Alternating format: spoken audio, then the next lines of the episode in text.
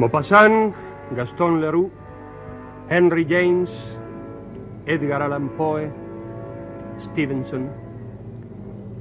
Todos ellos escribieron relatos inmortales, historias donde se mezcla el horror, la locura, el pánico. Historias que muchas veces robaron el sueño de aquellos que las leyeron. Sí, ellos las han escrito.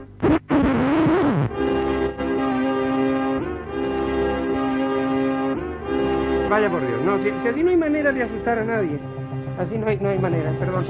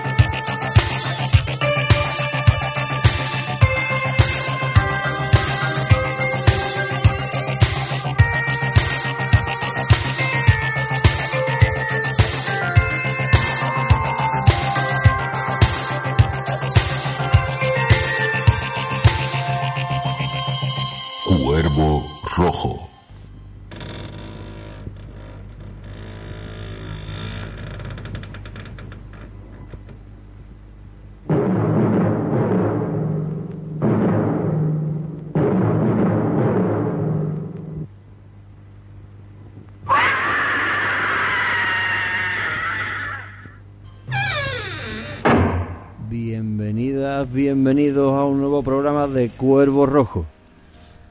Hoy estamos de nuevo en el cese a la enredadera. Vamos a, a grabar un programa dedicado a Historia para no dormir. Eh, un- más concretamente vamos a hacer el, el pacto, la historia basada en el libremente, en el asombroso caso del señor Valdemar de Edgar Allan Poe. Eh, bueno, eso es de Narciso Ibáñez Serrador, Chicho Ibáñez, el 1, 2, 3, no sé. si- Que hay alguno que no conozca el 1, 2, 3. Bueno, pues vamos a presentarnos, ¿no? Estamos. Aquí me tenéis a mí, Fauli, guardián del laberinto. Me acompañan Erasto Fulmen, Hola, ¿qué hay, camarada? Una vez más. Encantado. Carolo Di Mare. Muy buenas tardes. Hoy tenemos por aquí también a, a Javi. Hola, buenas tardes. Y hoy está Dani por aquí de, de público asistente oyente. Di uno, la Dani por lo menos, di, ¿qué pasa? Ahí está, muy bien, muy bien. Eso, vamos, mm, mejor presentación no puede haber. ¿no? Bueno, pues hoy en el CSA hemos visto el episodio de Historia para no dormir de, de El Pacto. Y lo primero, antes que nos pongamos a hablar de, la, de quién es el director, las fichas técnicas y demás, eh, vosotros conocéis el, el relato de, de Edgar Allan Poe. Poe. Por aquí hay algunos, ¿qué, qué tal? ¿Nada? ¿Ninguno? ¿Qué? Esto como, Todo, en no. como en clase ahí de octavo. Mm, ¿Quién sabe el... quién sale ahí? Nadie, Claro, nadie. es que hacemos trampa Bueno, eh, a, lo- a los queridos oyentes, porque llamamos a nosotros y sí, lo hemos leído todo, ¿no? Bueno, mm, Lo hemos leído, lo hemos escuchado, lo hemos... No, hemos escuchado... La verdad que el cuento, el relato, como ese hombre te metían en su pesadilla, la verdad que, que está bien expuesto ahí en esta versión, digamos, de, de, de Baño Serrador. Impresionante. impresionante. ¿eh? Muy bien, muy bien. Bueno, sí, la verdad es que por lo menos consigue crear una atmósfera así inquietante, ¿no? Que, y después, bueno, el, el formato así teatro de estudio, ¿no? Que no deja de tener su encanto, ¿no? Hoy día que estamos tan acostumbrados a las grandes producciones, que hay tanto efecto para todo y, Y aquí con cuatro cosas y un poquito de arte y un poquito de bien puesto, pues se conseguía pues unos efectos que, pues, mira, muy interesantes, ¿no? Eh, bueno, ya habla- hablaremos, querido maestro. Ya no líder, ¿eh? líder y maestro. Espiritual, carnal, en fin. Eh, ya nos meteremos in profundis, pero que, o sea, impresionante de verdad. O sea, genial actuación. eh, reafirmo lo que dice el compañero Javier. Eh, genial la actuación. Este tipo, el protagonista, bueno, en fin, el, el doctor Ekström, después hablaremos sobre él.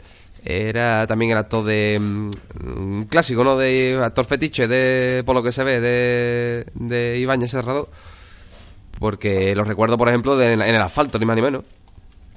Y totalmente, o sea, la decoración bóveda está genial, la actuación insuperable, aunque, pues sí, el cine clásico teatral y te ha hecho un metraje de una hora a una adaptación un tanto libre, en fin, ya hablaremos de... Genial, ¿no? O sea, de 10, un maestro, una vez más, impresionante, ¿no? Eso es inmortal, ¿no? La verdad que sí, que, que el teatro español tiene buenos actores y, y en este en esta historia se ve, ¿no? El, el- el actor que hace Valdemar, que no sé quién es, pero el nótalo es impecable, ¿no? Impresionante también el, como hemos dicho, el, el Strong, Strong, esto, esto. Este, este Strong también es un poco, algunas veces se sobresalía, ahí, pero, pero a mí me gustaba más Valdemar, Es la que te iba a verdad. que- decir, que está a veces un poco sobreactuado. No, pero porque, pero es también el estilo de la época. Pero ¿eh? Bardemar es más impecable.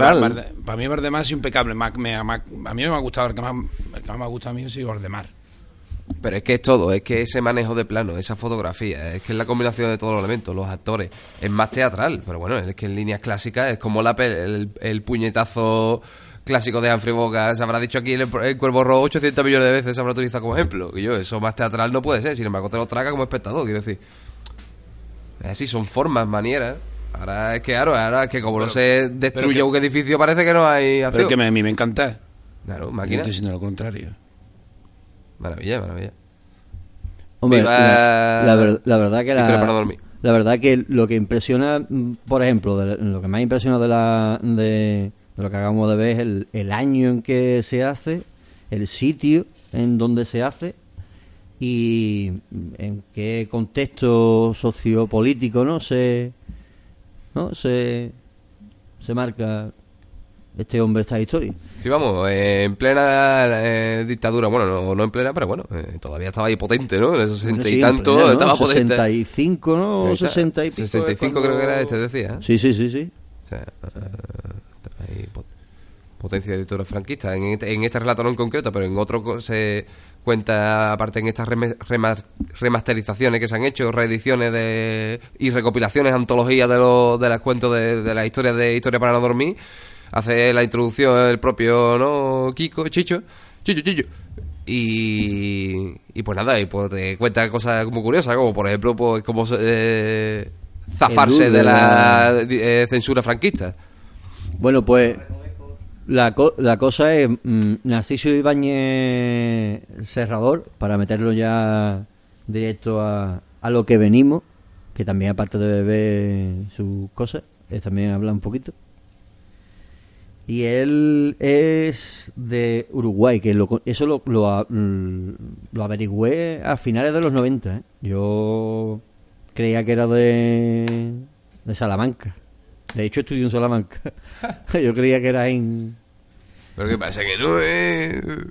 Sí, sí, sí. Es de- en el 35 por ahí nació y en el 48, 49, 47, así, vino a España, ¿no? A, eh, aquí mm, cursó los estudios y después estuvo en la, en la escuela de teatro, en la escuela de teatro, no, en la compañía de teatro de su madre, que él luego ahí actuó como, hizo papeles, ¿no? Como actor, debutó, hizo también algunas historias.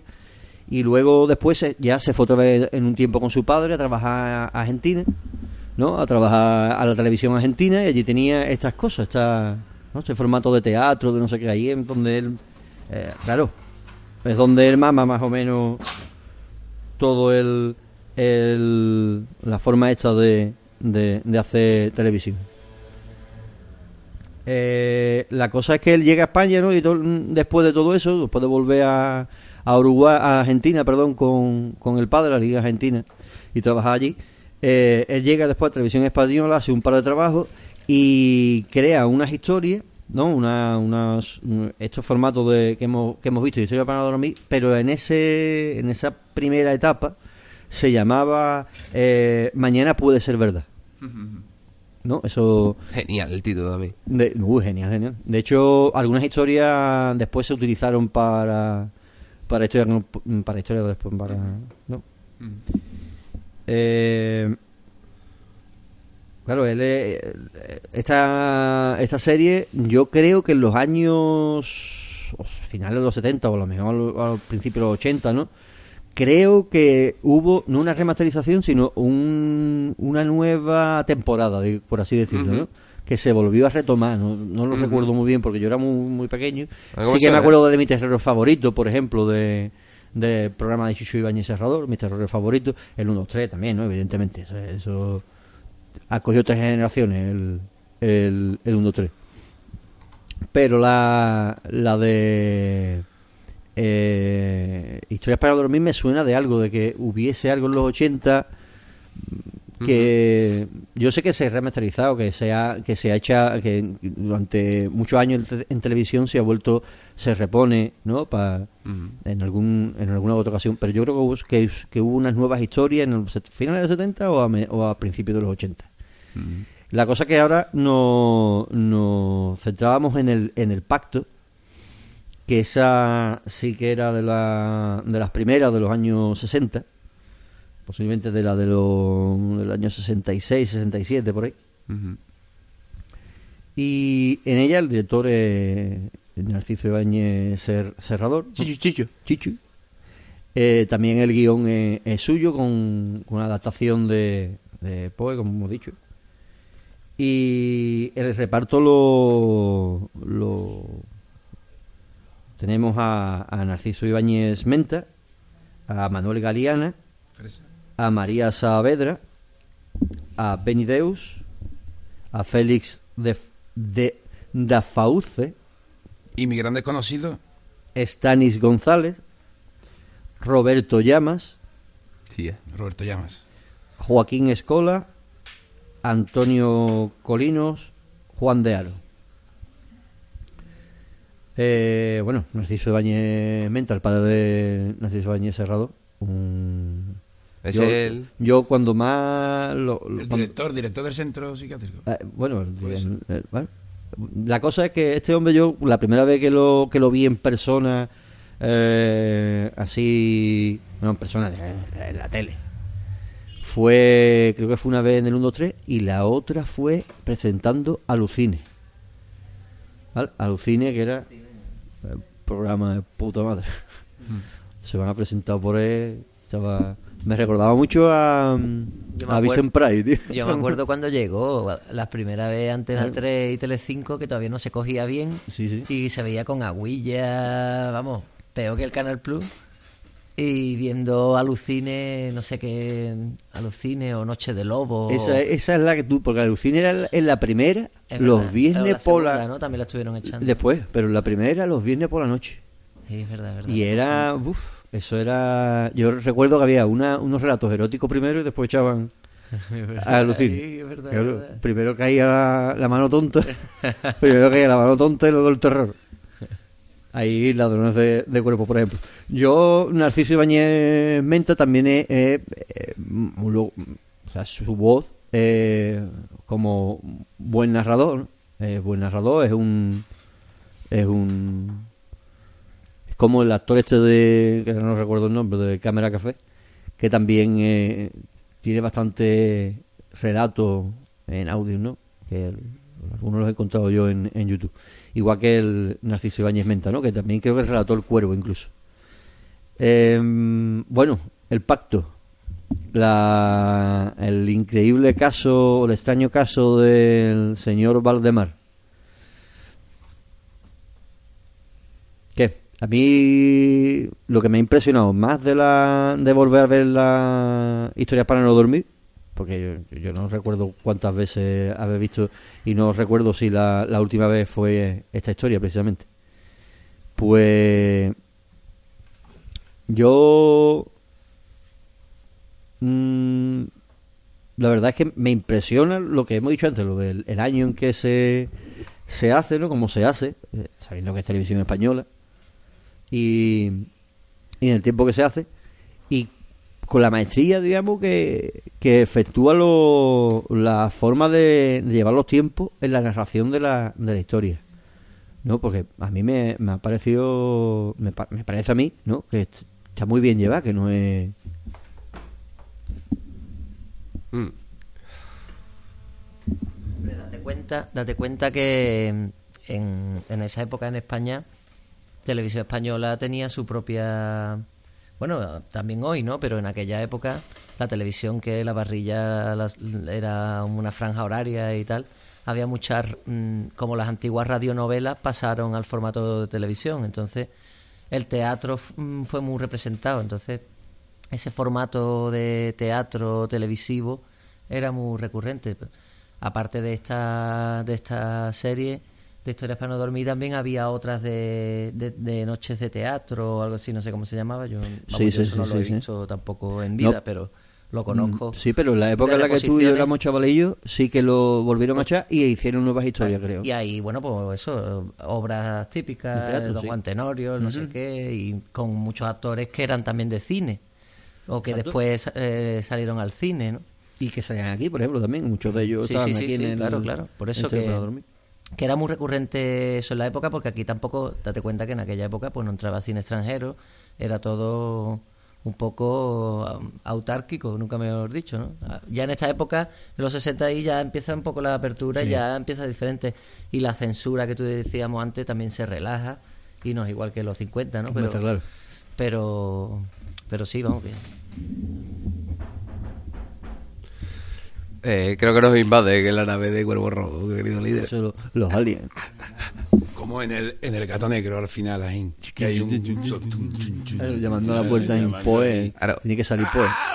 Aquí eh, está ausente nuestro querido compañero eh, Tomás, pero vamos a, a hacerlo presente mediante una metodología eh, preclara y precisa para abarcar este maravilloso audiovisual que hemos, que hemos visto en directo y ahora vamos a comentarlo. Entonces, hay que empezar por algún lado. Eh, Venga, Pablo, ilústranos. Mira, pa- para empezar, haznos una pequeña sinopsis de lo que es la historia que hemos visto. No una novela. Luego después, si quieres, detallamos en qué se diferencia, en qué se parece. Pero dinos qué es lo que hemos visto. Vale. Si, lo, si me lo, Pero si me lo- mm, parta todo, de repente. si me lo permite, Ama- Amado Leide, voy a hacer un pequeño comentario a la pregunta que estaba antes y que ha respondido Javi. Voy a decir que, o sea, me apetece decir bombazo, ¿no? Pero que el terror, la ciencia ficción, parece que como es un estilo, digamos, eh, relajado o que no, eh, no políticamente hablando, entonces pues parece que la censura, incluso en, en tiempos y en épocas y so- en sistemas más eh, más coercitivo, más duro, ¿no? Más duro, pues se parece que se relajan con eso, pero también es verdad que eso sirve precisamente de, eh, en fin, de salvoconducto de los cineastas para poder mm, presentar eh, críticas políticas en toda regla. Eh, la invasión de los ladrones de cuerpo, por ejemplo, ¿no? Con el tema de la caza de brujas y el comunismo. Sería un buen ejemplo de eso, ¿no? La clásica de los 50, bueno, y la después de los 70, ¿no? O viene siendo lo mismo. Bueno, pues eso. Y... ¿A qué, a dónde quieres llegar con todo eso? Me picha porque estaba hablando de, bueno, ¿y por qué eh, este tipo de historia, no? ¿Verdad? ¿Qué, qué, qué excelencia? que Yo creo que sí, que es excelente. ¿Y por qué se podía hacer? Pues bueno, pues, pues zafándose de la zafándose de la censura por un lado y tocando temas que en principio son inocentes, políticamente hablando. Es decir, temas sobre terror, ¿no? Misterio. ¿Eh? Pero que eh, parece muy inocente, pero que no lo es. ¿sabes? Lo que quería Que decir. no, no, no es tontería. y, y- y tirando de clásicos de la literatura. me tiraban de ahí mucho para llevar contenido a, a la televisión. Claro. ¿Por qué? Porque no podían difundir un montón de cosas que se estaban moviendo por el mundo, ¿no? En aquella época en España. Pues aquí no entraba nada de fuera. Pero entonces tiraban mucho de, de cosas de literatura, ¿sabes? Y sobre todo, si podía ser, pues, de literatura española. Bueno, pues ahora, márcate tú la sinopsis, venga.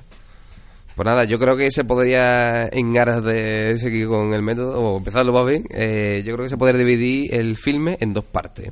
Una primera parte, eh, donde nos, se nos presenta a un director de un manicomio, en fin, un, sí, el jefe de un manicomio, junto con un conjunto de profesores que llegan como invitados mm, y médicos en ejercicio, etcétera, que viene en, un- en una región de Inglaterra, que no recuerdo, como un pueblo pequeño a principios del siglo XIX, 1812, 15, ¿no? Algo así. Y pues bueno, se presenta una serie de profesores, empiezan a, a criticar o a censurar ciertas prácticas heterodosas, digamos, pues de pues, pues eso, del mesmerismo, sobre el mesmerismo, ¿no? el magnetismo.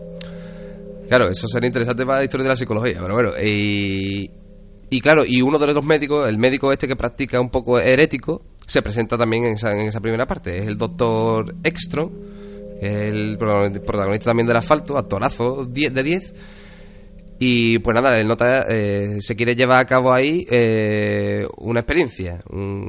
¿Cuál es esa experiencia? Eh, someter a magnetismo, es decir, a hipnosis, a un loco.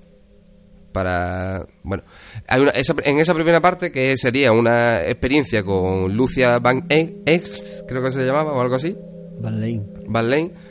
Esa, esa primera parte de la película eh, corre a cargo, por hablar y relacionarlo con el, con el relato, corre a cargo de, de pluma y cuenta del director, porque eso no está en el, en el relato. Eso se lo ha sacado en nota de la, eh, de la manga y, lo y está todo guay.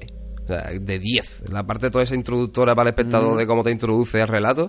Y hay una segunda parte que es el relato del extraño caso del, señor- del señor Valdemar, que es hipnotizar o magnetizar a un paciente que se sabe con certeza apodística y matemática que va a morir en unas pocas horas. Es decir, coger a ese sujeto y someterlo a hipnosis justo antes que vaya a morir. Para ver que ve.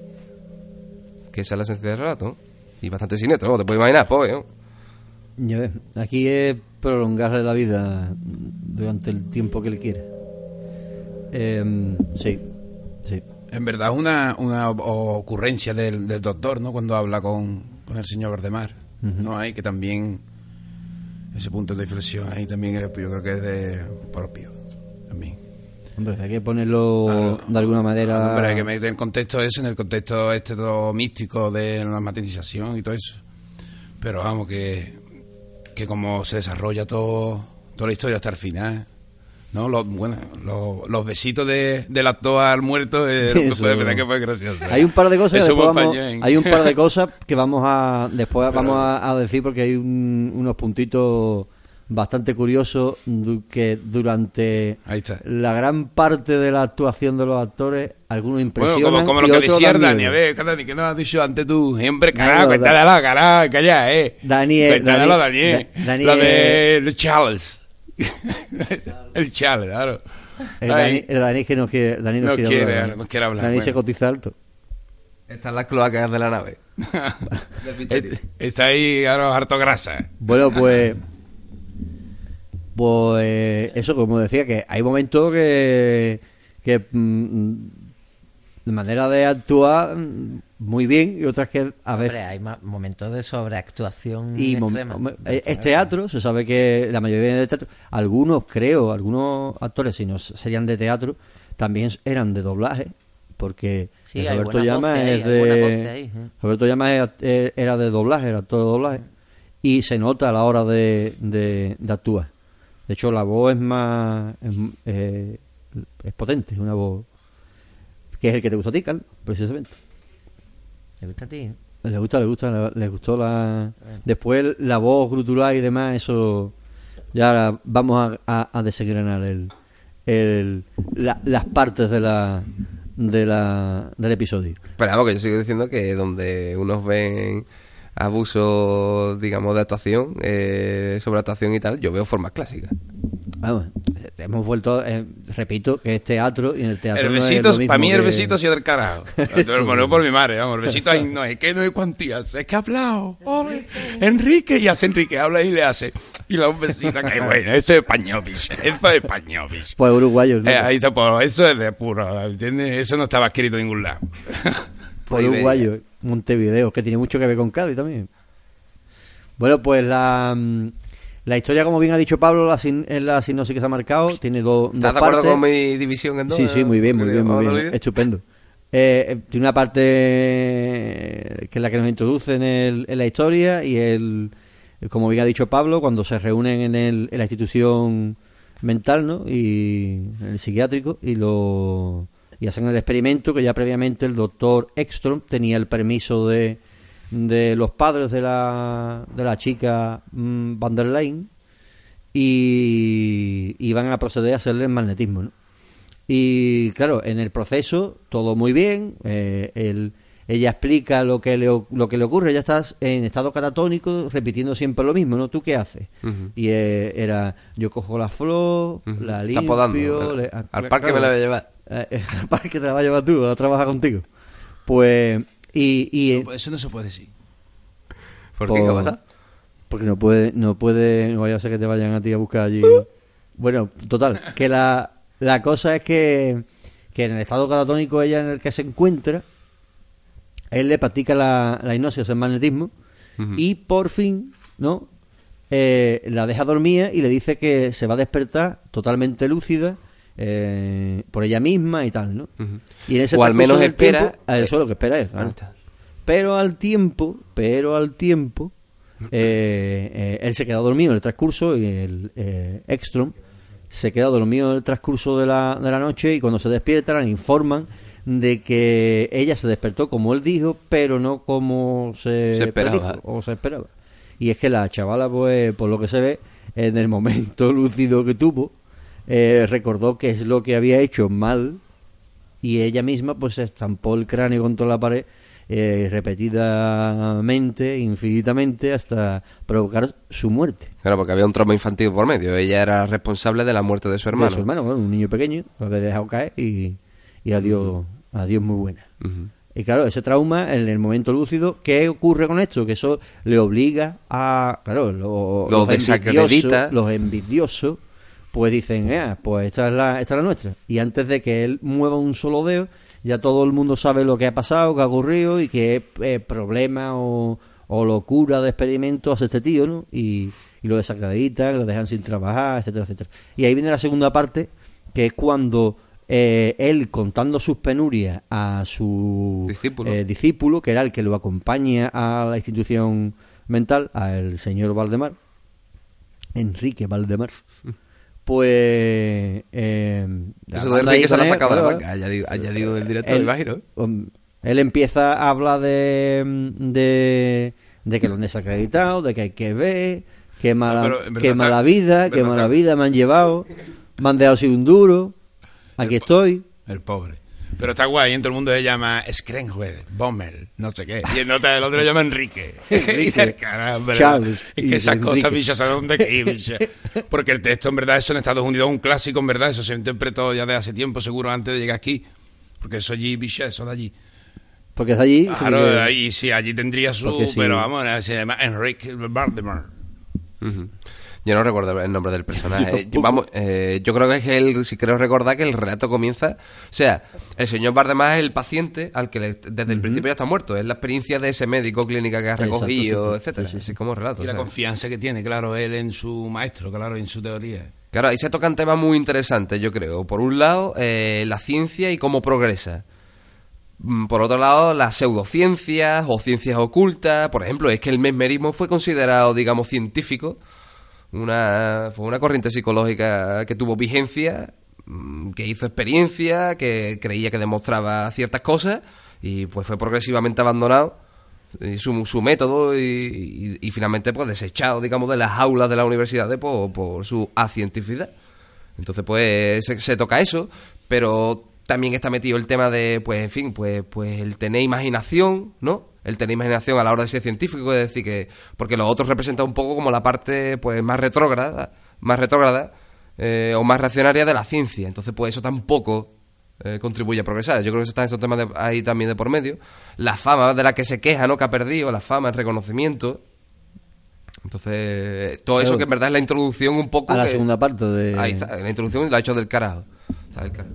Es que es el, el típico, mm, eh, o sea, es un arquetipo romántico del científico de, de esa época, ¿no? Eh, Porque al final el, el doctor Frankenstein es eh, el genio, eh, al final cobra más valor en el experimento científico que el método. Y bueno, pues eso es, es curioso, pero es de, también de esa época, de esa visión romántica de, de las cosas, porque al final, bueno, pues todo toda esta historia de Poe y demás vienen imbuidas por el, por el romanticismo, ¿no? Clar- Claramente. ¿no? Bueno, en concreto, esta historia en verdad fue por su mujer de Poe, ¿no? Que mujer, la mujer murió por la misma enfermedad que murió Valdemar. Ajá, mm, Y en esa época, pues, yo creo que del amor que tenía con esa mujer, pues el hombre quiso buscar. Entonces le interesaba, a Poe le interesaba estas clases de práctica, en verdad, el magnetismo y todo eso. En esa época era una medicina como ahora es la homeopatía y todo eso, ¿no? Las flores de bache y todo, ¿no? La flor de- No, pero en, Esos en- muertos. en general es que pues él no tenía buena formación, quiero decir, que se veía No, que sí, estaba bueno, pero que esto es- pero es un poco un de, también pero que él buscó, el misticismo buscó más alargar la vida de su mujer. Bueno, eso como se sabe. Eso se sabe en los biógrafos. lo yo, sí, yo lo leí, picha. te- ¿Lo leído? Ah, Está claro, ¿cuánto Eso crees que me lo estoy inventando? chisme. ¿Tú qué te crees? ¿Que yo me lo estoy inventando o qué?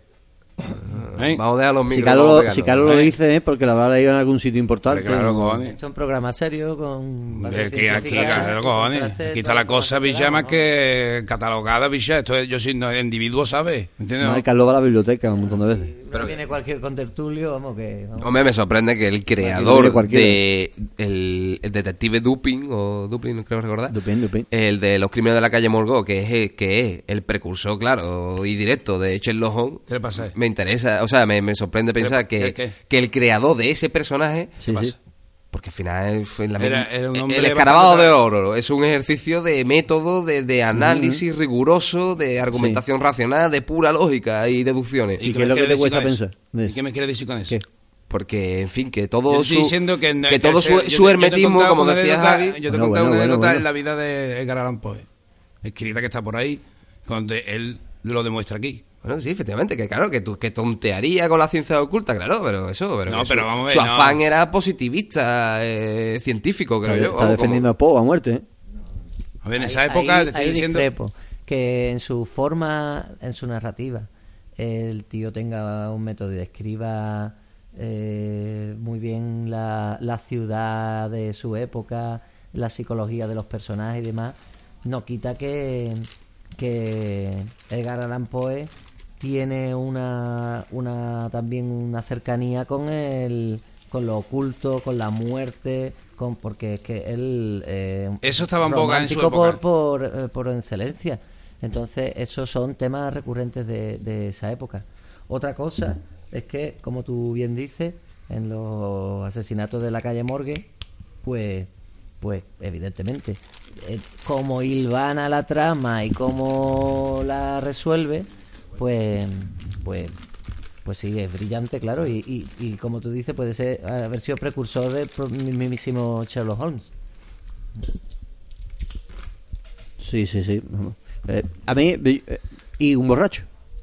Pero bueno, también hay que también hay que destacar una cosa, porque yo creí que con toda la mm, retaíla que ha soltado Pablo iba a decir, no me puedo creer que la mente que ha sacado estas novelas sea un borracho. Bueno, Stephen King era un drogadicto, Yo la todo el coca, ha sacado... Vale, ya, pero, pero bueno, también, hay, vicio, ¿no? también hay, hay historiadores, eso no es- también hay... Pero yo, Eso pero no es No, que... vamos a ver, vamos a ver. También hay, ¿no? hay historiadores y, ¿Eh? y, y otros literatos que, le, que se fascinan por Poe, ¿no? por, por sus obras y demás, y han estudiado a él, y tienen una teoría, tienen una teoría de que a lo mejor él creó el personaje, el borracho, el que muere, pero él no murió de cirrosis, sino que, que no era borracho, en verdad. Sí, que fue una... Que él pasó una, de- una depresión, que no sé qué, pero que tampoco se hundió en la Que fue, miseria. que fue una, miti- una mitificación de su propio Pa- personaje. exacto, algo eh, así. Como tantos otros, como un profeta, como Moisés. O Sí, como- pero eso es... Pero él se hundió en la miseria literal.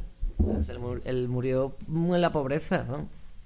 Claro, claro, pero eh, eh, claro, hay uno. A ver si un día A ver si un día, porque como íbamos a hablar, no, ni- tampoco me quería centrar demasiado en Poe, para que hagamos un día un especial de Poe. y Lo merece, ¿eh?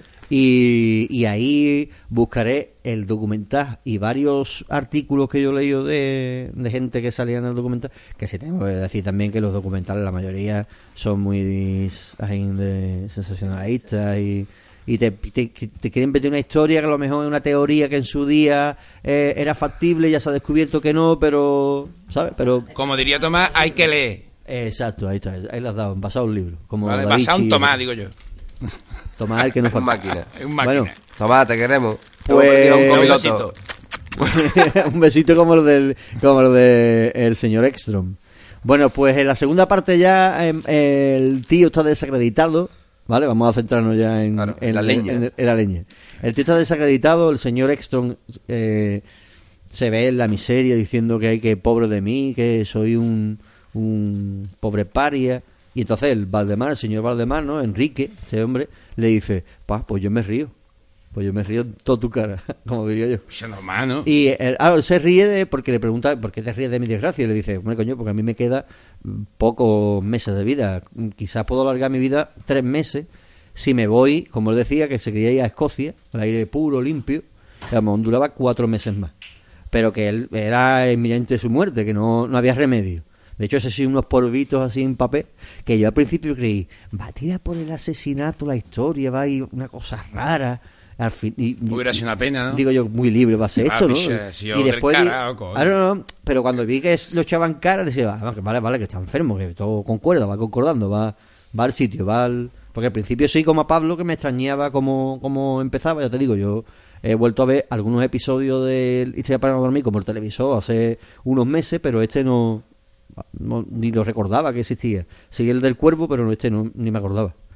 Y, y claro, yo al, al verlo, pues no, mm, era casi, casi, casi me coge de nuevo, viéndolo, para hacer el programa. Entonces, a mí me, me sorprendió como a, Pablo que mm, empezara como empezó, porque empieza primero una cárcel, que se supone que es el este hombre, ¿no? Que está que ha enloquecido, ¿no?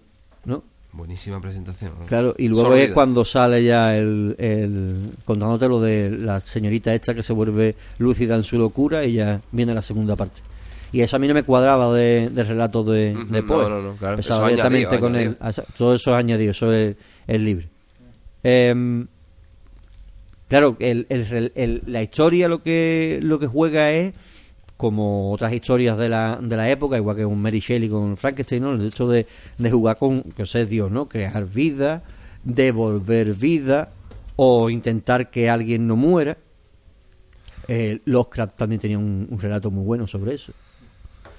Y, y claro, él, él pretende en su experimento, al llegar ahí el- el nombre del, del episodio, el pacto, mediante un pacto de caballeros, dice, los, dice el, el señor Valdemar, eh, si el día que yo vaya a morir, lo aviso, usted viene, me magnetiza y a ver qué pasa. Y le dice, claro, pues, separo el alma de su cuerpo y a ver, puede vivir eternamente. Ahí va el tiempo, pasan lo- los meses, digamos, y el tío pues... Aquí nos vemos. El, final Sí, hay un momento que parece un poco precipitado, ¿no? O sea, Mm. eh, y cruel además, por otra parte, porque el tío lo consigue, mantiene vivo cuatro meses al paciente y cuando consigue demostrar delante de los otros médicos y reivindicar su posición con el experimento eh, triunfante, pues dice, bueno, pues ya es hora, esto es una crueldad, esto es más bien que y ante la súplica de Valdemar lo desconecta, digamos, ¿no? Es además una alegoría moderna de, de eso, ¿no? ¿Qué os parece? Pues, pues sí. Eh, Además, ¿cómo sucede? Que de, de eso también hay un detalle con lo que hemos hablado antes de, de cómo actúa la gente y demás. Claro, por eso yo he dicho yo antes lo de la fama y el crédito y el descrédito de una ciencia o no, porque eso no yo creo recordar, ¿eh? No está tanto en el en el en el texto original. Eh, no está tanto ¿no? el descrédito de ese hombre y cómo se redime con que yo que llevaba razón ¿eh? ante la mirada atónita de esos científicos reaccionarios Eh, no estaba tanto. Yo creo que hay Poe, que es un maestro, y, y- y vuelvo a decir, y un racionalista en el fondo. eh, Yo creo que está jugando con el tema de la inmortalidad del alma, en el relato ese, de las posibilidades científicas de la inmortalidad, que, que también estaban en estas doctrinas, el tema de, claro, el, en fin, el alma, eso ha sido caballo de batalla, ¿no? Y sigue, y sigue prácticamente sí, siendo, sí. ¿no? Que decir, de lo de pesar el alma, la puta de su madre. Bueno, entonces está jugando con eso. Y, y como es muy oscuro, ¿no? Porque esa es la. Y habría que psicoanalizarlo casi la literatura de Poe, ¿no? Pues. Pues, ¿qué, qué, qué hay, ¿qué hay más allá? ¿Qué te enseña más allá? Porque en, y en ese sentido no recuerdo bien porque es que debería haberme leído el relato si lo hubiera sabido, luego que lo tengo. Pero que. mm, todavía quiero recordar, ¿eh? corregidme si me equivoco, si, me equivoco, si lo tenéis más, fres- más fresco el relato, pero lo que ve el muerto o esa alma cuando está hipnotizada, cuando ya está muerta su cuerpo, es todavía más terrible en el relato. Es decir, se ve que su- sufre más. Es algo así como, imagínate, ¿eh? Pero la imagen que yo te recuerdo, que recuerdo es un poco como, Valdemar, estás ahí, estás despierto, eh, vives, etcétera. Y es todavía en plan, ¡ah, sácame de aquí! ¿Entiendes? La inmortalidad del alma, no. Y en todo caso, cuando se experimenta con ella, lo que hay eh, al otro lado, lo que hay es oscuridad, ¿viste?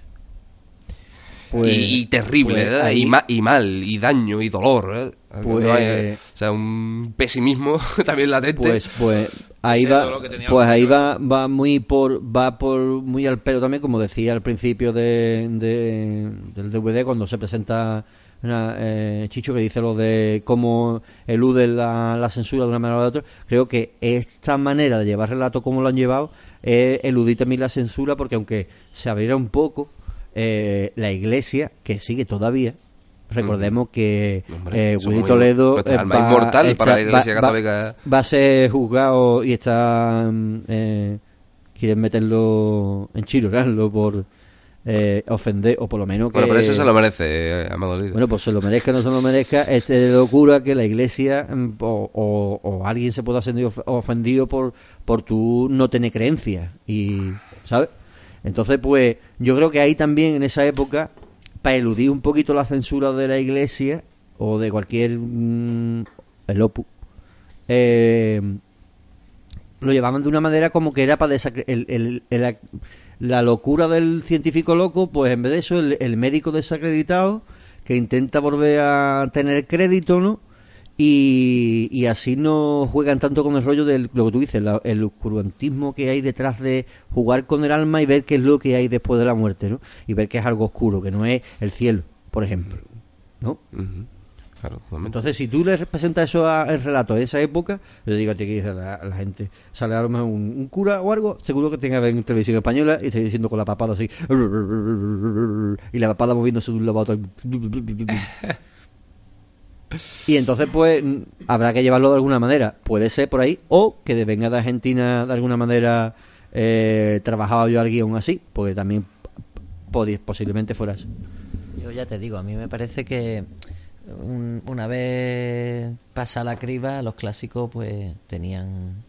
Y ya, bueno, pues está la interpretación del director, por supuesto. Las añadiduras, la manera, el enfoque. Sí. Pero no creo que el texto tenga... bueno, se le pueden sacar interpretaciones como a cualquier obra de arte, ¿no? Pero... No sé. No veo el tema ahí de la censura tan no sé tan evidente en, e- en este Po- Podría, podría ser, a lo mejor no, este pero relato. podría ser. Pero, hombre, Podría claro. Evidentemente, si hubie- puede haber habido ahí algún recorte, Hombre, que lo sabemos. Pero, pero sí que es verdad que eh, eh, si tú dices, por ejemplo, que ese alma va a estar condenado para ir al infierno o algo, y lo que está viendo es el infierno o tal, ¿no? Por ejemplo. A lo mejor la iglesia lo- del tirón, si fuera así en el relato, ¿eh? el relato de después, a lo mejor lo deja ver porque sí, porque está bien, porque mm, eh, el notas que era malo, llega al infierno, no, está viendo el infierno. Pero en el relato, en verdad, si nos ponemos a eso, en el relato en verdad, el tío quiere quitarse esa agonía de estar dentro. Y en esta, por ejemplo, es lo que nos quiere, al principio así como diciendo, estoy muerto, ¿no? Pero luego no quiere despertar tampoco. Porque si despierta sabe lo que ocurre. Claro, claro, sabe que se va a morir. Pero lo otro, En un acto de piedad, se supone, los médicos dicen, bueno, pues esto es una crueldad mantener a una persona así. Y aunque suplica eh, mm, es antinatural, ¿no? Esto es una crueldad y apar- aparte de inmoral, eh, antinatural. Tener una persona en un limbo que no... mm, Y desde un punto de vista cristiano, pues también pues es un acto de piedad, ¿no? Eh, y lo por dicen, eso- lo dicen ahí. Y por eso lo desconectan, ¿no? No sé qué opinarán aquí. Vamos, lo desconectan ahora. Y era, le pongo la mano delante, la abro y ya está. Eso sí que lo recuerdo muy parecido ¿no? al texto original, el cómo se pudre el cadáver en cuestión de un segundo cuando lo despierta del hechizo, ¿no? Antinatural. ¿eh? Eso es bastante esto guay que le queda, ¿no? Como de cuando se da la vuelta a la madre de psicosis. Se. Claro que es. Buenísimo como te ha hecho también. Me recuerda psicosis, en verdad, algunas veces. ¿eh? Buenísimo como te ha hecho. Está bien. Sí, la verdad que los tiempos lo, lo tiene muy bien medido. De- recordemos que Chicho Iván Ser- Serrador también te- había hecho, o en esa época creo que hizo La Residencia, creo, que era la misma época, y luego tiene la de ¿Quién puede matar a un niño? ¿No? La de... Son películas muy bien hechos, ¿eh? Muy bien hecho... ¿A plena luz del día hablamos? A plena, a plena luz del día. De hecho, lo remarqué. Le envié un audio al calabozo de Reverendo Wilson y ahí remarqué eso de que... en- porque tenían- tuvieron un especial de, de, ese- de esa película y ahí les remarqué lo de que es difícil, ¿no? Porque durante el día se terror. Claro, claro. ¿no? Es, es- es y difícil. en ese ambiente, ¿no? y en ese ambiente, los ¿no? niños. De hecho, lo de que no lo dije porque, claro, ellos durante dos horas y pico, tres horas, va- hablan sobre la película durante que durante la están viendo. Y entonces ahí ellos comentan muchas cosas. Y eso está basado en una novela de un autor español. Y, y ahora hay mucha gente, no, yo en su época no lo sabía, después lo... Es claro precedente de los chicos del maíz, ¿no? eh, claro, creo que incluso hasta anterior. Anterior, por del eso maíz, digo, claro. es claro precedente, seguro. Vamos, de- la novela creo que, que sí, Es de que los ahí 60, hay, ¿no? La, ¿La película novela de qué año la novela de se- la película de 76, la novela ¿Del creo que es 76? 76. Y Ah, la pues, que película no sé yo si es la película, perdón, la novela Ah. no sé yo si el año anterior se publicó o se publicó el mismo año, ¿vale? Pero la de Los chicos del maíz, la novela, o sea, la, bueno, la novela, el relato que se metió dentro de uno de uno de una novela, bueno, una novela, de un recopilatorio, eh, fue en el 77 o el 78. 77, Ah, por ahí, 78. están Y la ahí, película ahí. de los chicos del maíz es de los 80. Están por ahí, por ahí. O sea, yo creo que es anterior, tanto la novela como, Yo creo, como que, yo, yo creo que también, pero vamos, película altamente recomendable también para los chicos del maíz. Los chicos del maíz, por Hombre, supuesto. claro, claro. Pero a Pero mí, a mí la de, a mí, también, a mí claro. la de quién matar, a- quién puede matar a un niño que la vi después de los chicos del maíz, pues también era chaval. A mí me impactó más que los chicos del maíz. Yo Porque es que la vi- después yo la hay vi mucho después. Yo- después hay yo la vi- fantasía. Yo la Después- vi mucho después.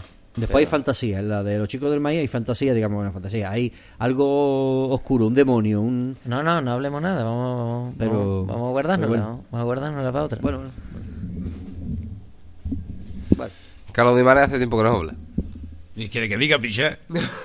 Hola, buenas tardes, coño, ¿eh? Algo tiene que decir. Algo tendré que decir, pues, ¿qué voy a decir, picha? Bueno, vamos a ver. ¿Qué quiero que diga más? Mira, vamos, un- vamos, vamos al, al- ya tenemos englosado lo que es la primera parte la segunda parte de- del relato, del relato, lo que nos han intentado contar, hemos dicho que es buena, buena historia, bien marcar los tiempos, la cámara bien, el de y ahora vamos a hablar un poquito, vamos a hablar de ese decorado maravilloso de televisión española. Qué bueno, carpintero. Buenos carpinteros. Claro que bueno. Buenos carpinteros. Buen Yo cada vez, yo antes sí. cuando escuchaba la palabra carpintero, a mí me venía a la mente un carpintero normal y corriente, ¿no? Carpintero, Ahora hay un carpintero, un vecino mío que es carpintero, ¿no?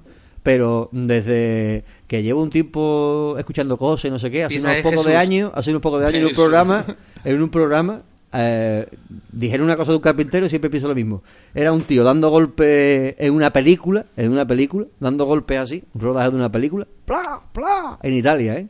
¡Pla, Ese era encofrador, ese no era Escucha, carpintero. escucha. Pla. Y Ese era dice, encofrador. y le dice el director de la película, que era americano, le dice, para no desvelar nada, a ver si algún día hacemos el programa, le dice, "Ch, yo, que estamos rodando una película, no de golpe. Y dice él, pues a Fellini no le importaba.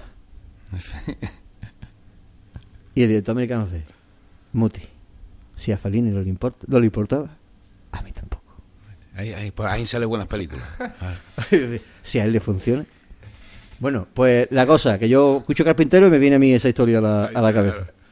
Bueno, carpintero, Pensaba que iba a ser este, el Star Wars, ¿cómo se llama? El Han Sí, sí, Solo, claro, Han claro, Solo. claro. Bueno, la cosa es, buenos carpinteros, buenos actores también, Pero hay momentos, a mí lo que me ha dejado marcado, eh, como hemos dicho, el final de la, de la historia, cuando bien ha dicho Javi, que dice, porque yo vamos a ser cristianos, vamos a, a despertarlo, que termine su agonía, que el tío, ¿no? y el tío en verdad, no, no, porque podrido totalmente. Pues, tío, tú un cadáver, una persona descomponerse en segundos, tu cara no puede ser la de que acaba de entrar. La gente, hola, ¿qué hay? Me llamo doctor Hendrix. ¿Qué tal? Se descompone el cadáver y tú. Ah, pues muy bien. No, había un matiz, claro. Es que había dos, ¿no? Carlos, el, un matiz. el- el Tú, de la derecha, el de la derecha sí tiene los y- ojitos, y, no, y- pero el otro no inmuta la picha, el otro Na- parece de escayola. El padre de Chicho, de Narciso Ibáñez Menta, el hombre se pone su gesto, ¿no? Eso de sobreactuar del, del, del- y la impresión, Los ¿no? besitos, El, ahora, el- los besitos de padre. El besito de padre que le da. Pero esos dos actores que están detrás, que los, los, dos- los dos... pues, hablando, perfecto, ¿no? Y actuando también, pero hay momentos en lo que... No, yo Charles sé, yo- Hermeón, el Charles. el Charles. Es, el- es precisamente el que se queda Ese así. no que sí, señor, yo voy a hacer lo que tú quieras. Y ni se inmuta, ¿eh? Claro. Lío puta. El otro habla ahí desde ultratumba. ¿eh? y el otro ni Pero- menea. ¿eh? Qué arte, qué esas cosas. Eso, el mayordomo, el O sea, mayordomo o sea- Charles, es el- un- yo creo que es una de las partes más cómicas de, de la, de la historia, porque él, él nota cuando, lo- es, es verdad lo que dice Carlos, cuando está el tío haciendo, hablando el en, en, en sintonía alfa, ahí, el otro ni se inmuta, es que se queda, el, el, el, el doctor Estron corre, corre, ¿qué, ¿quiere? ¿Cómo? Sí, y el otro, Vaya, mi señor, ahí está. Tira con una manta en la cabeza y ha empezado a hablar y no. Y estaba muerto. A ver si cojo vacaciones, bicho.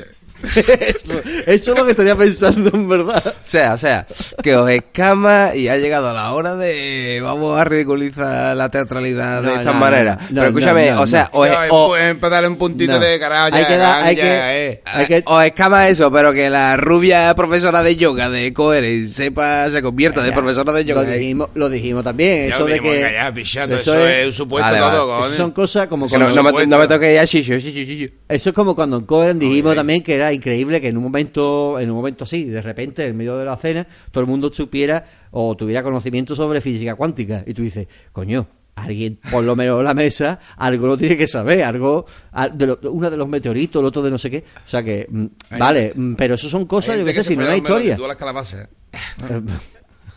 pero la pero la en la historia en la historia nosotros no nos hemos sorprendido de eso son buenos actores lo que pasa que sí que es verdad que te choca ver ese Charles de mi alma ese Charles Que hay sí, que no, no- que está bien dentro de lo que hemos dicho, dentro de lo que Ahora cabe. está ahí su papel de sirviente, segundo plano, y ni te fías. Yo ni me he fiado. Yo he visto a los tres médicos, a los dos reaccionarios. ahí, ¡ah!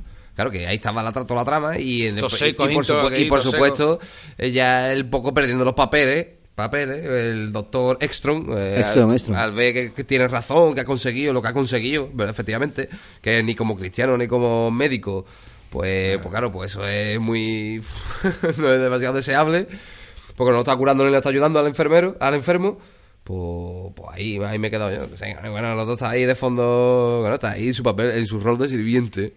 Ahí está, esperando las vacaciones. Ah, Lo paga. Ahí está, cojones. pues, pues a lo mejor mira pues entonces en entonces a lo mejor es que La es herencia, cojones, mejor, esperando el la herencia, de viene de amargo, claro el mejor de todo porque si te paras a pensar el hombre no se inmuta porque lo que estaría pensando es diciendo estoico. Dios su puta madre o sea que cuando el tío va para Palma yo ya voy a coger las vacaciones mi finiquito me voy a ir ya a otro sitio Cuatro meses más, chiquillo, aquí. el tío cuatro meses Con, con este, con el, con el- hablando con este tío dormido Strong este, oh. Claro, eh, entonces ahora sí me, me cuadra un poquito. Pero lo de los dos actores, estos, los dos doctores, no me cuadra. Cuando tú ves un cadáver descomponerse y tú, tu cara de asombro pone por lo menos un A suelta. O te desmayas. Sí, es verdad, ha vomita. muy suave, muy vomita. Alguien O sea, podría haber vomitado. El criado verdad. de Valdemar, un relato, que, que una historia corta. como. ¿Viste? El criado de Ahora Valdemar. no está yendo a cobrar la no contributiva, ¿eh? ¿Pero esto a ser? Y llevo 50 años. El criado de Valdemar. Pues sería una buena, un buen, Muy una buena cómic. radionovela. El criado de Valdemar. Bueno, pues eh, en el sentido de hemos tenido algún que otro momento de decir, sí, claro, no, a mí ya te digo, me cuad- no me cuadra esas dos caras de, de los actores. La actriz que hace Maya Saavedra, que hace de la chica esta que tiene el, eh, sí, la Ballein, ¿no? O sea, pues la actriz Maya Saavedra, muy bien, la chavala ahí en su estado catatónico, mirando frente, muy bien, la chavala, muy bien. Esa mujer puede tener ahora Un poco encasillado. 60 años. ¿Eh? To- Todos los papeles son de mm, podando flores. Así, en el aire. No, pues. Pues el, el, el mismo Ibáñez Serrado Ormenta sí que también, ¿no? Como hemos dicho antes, buen actor lo hace. ¿Sobreactúa? ¿Habéis visto ustedes que sobreactuara? Yo lo que veo de sobreactuación, por llamarlo así, es el teatro. Sí, bueno, que puede ser eso, el, el estilo, ¿no? Porque no puede ser que todos. mm, De hecho, no todos sobreactúan. Si te fijas, el director de la- del, Pero es del centro no. la ¿eh? manera de... O sea, es una declamación de un texto, no es Mm. una interpretación de cine. Es una declamación de un texto, entonces es una interpretación mucho más, como muy, muy solemne, ¿no? Pero bueno, que eso es parte del encanto porque hoy día pues no vemos eso.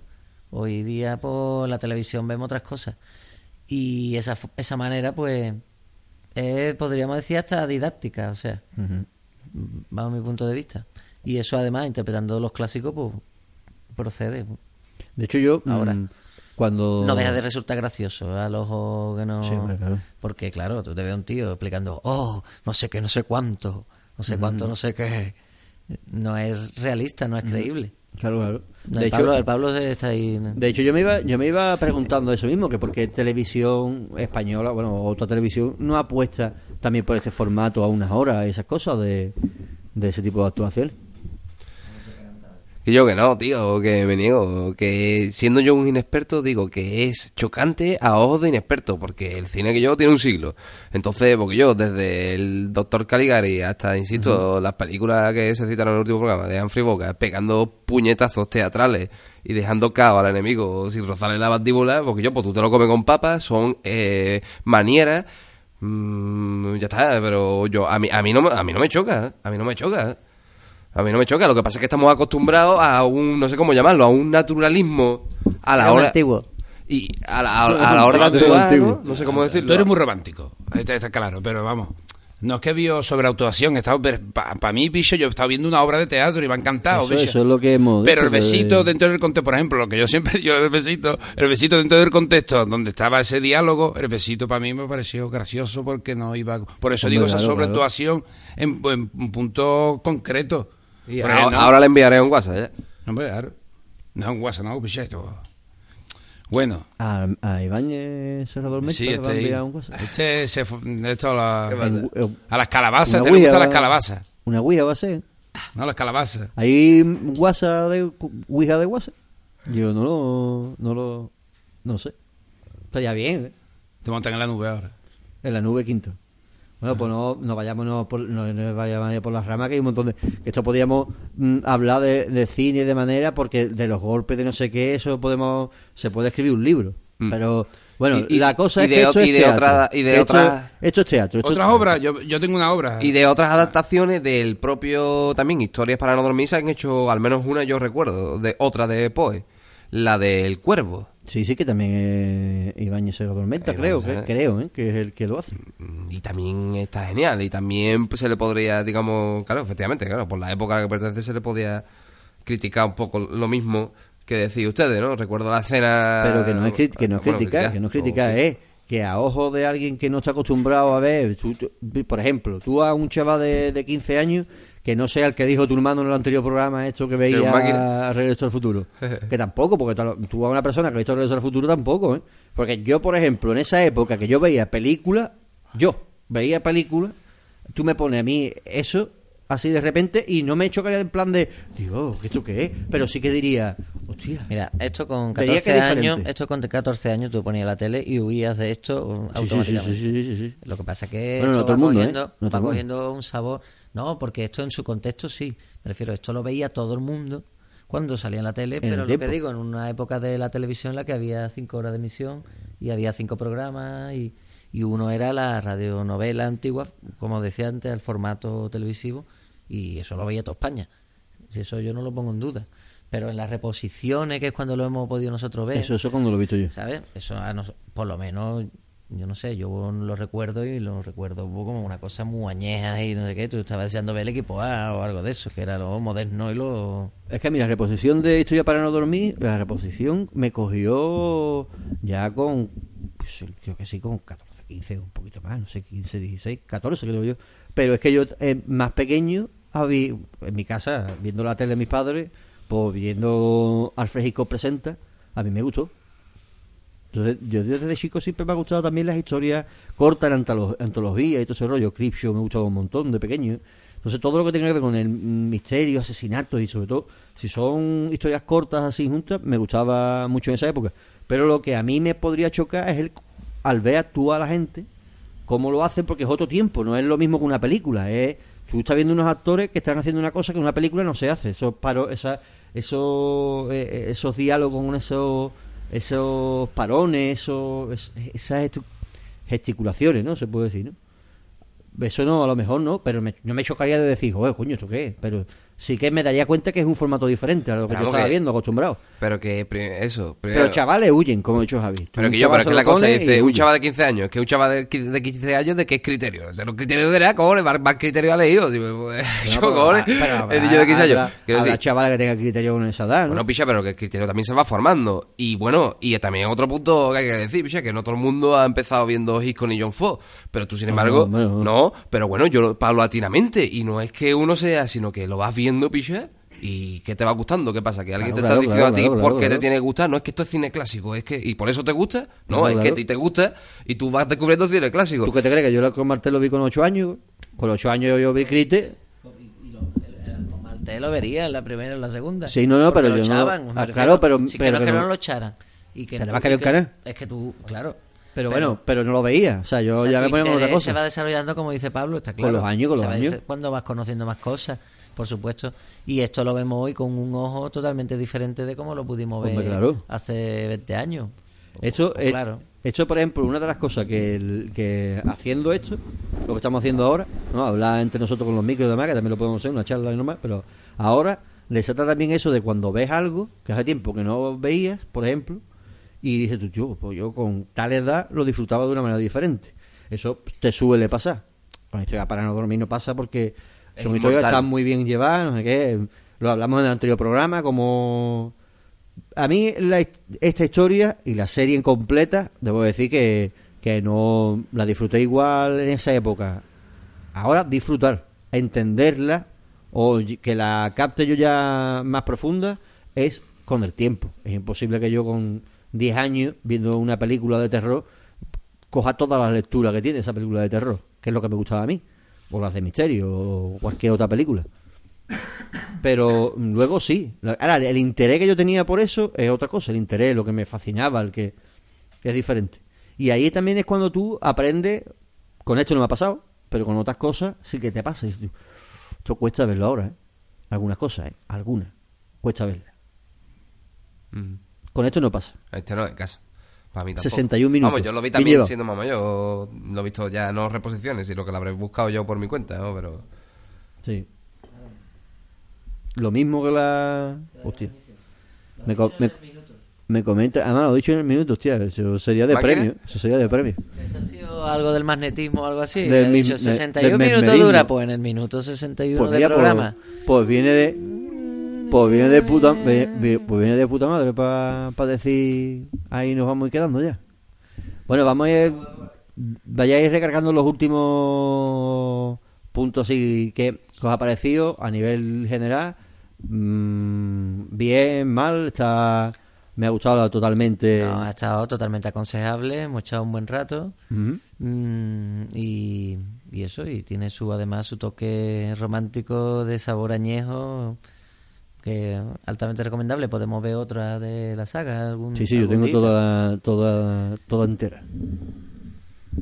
Pues nada, me reafirmo y me reitero lo anterior. Un clásico ultra recomendable y como tal, un clásico inmortal y atemporal. Muy bonito.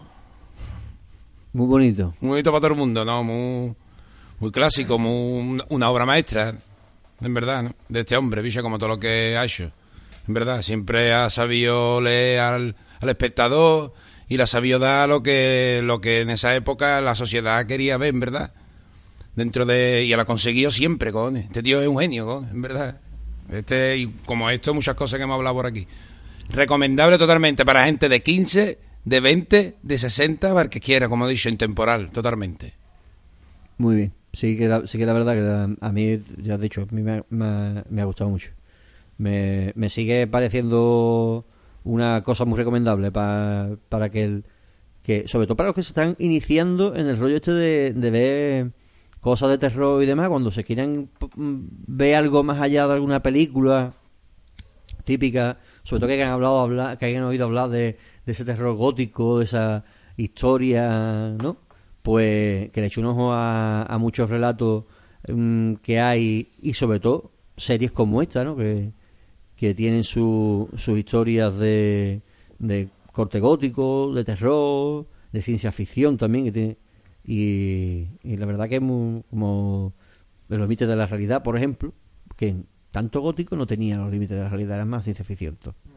Pero sí que también es un otro acercamiento también que es muy interesante. De hecho, esto mama mucho de, de eso. De hecho, Ibáñez Serrado lo, lo ha dicho un montón de veces, que porque eso anterior a esto es los límites de la realidad. Y nada, a mí me parece una cosa muy recomendable como habéis dicho vosotros. Yo ya me voy a despedir. Vosotros si queréis decir algo antes de despedir, yo me despido. Soy Fauli Guardián del Laberinto. Nos veremos en otro programa y bueno, portarse bien. Un placer, como siempre, Amador Díaz. Se despide el copiloto y casco. Adiós, muy buena. Un, y un saludo a mi amigo Ortecla. Para mí iba a decir Tesla. Bueno, pues un placer como siempre, echar ratito aquí en la tertulia de Cuervo Rojo y, y nos vemos en la próxima que que se tercie. Muy bien, pues nada, yo os voy a dejar con un temita de Sleep Not. Se me ha antojado a mí. que Además es muy tranquilito, que es Snuff. Un tema muy bonito.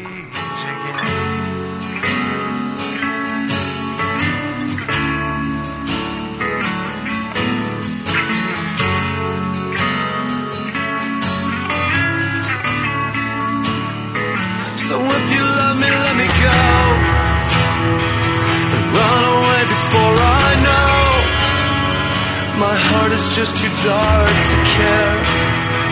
I can't destroy what isn't there. Deliver me into my fate. If I'm alone, I cannot hate.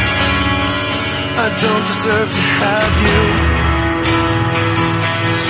Ooh, my smile was taken long ago. If I can change, I hope I never know.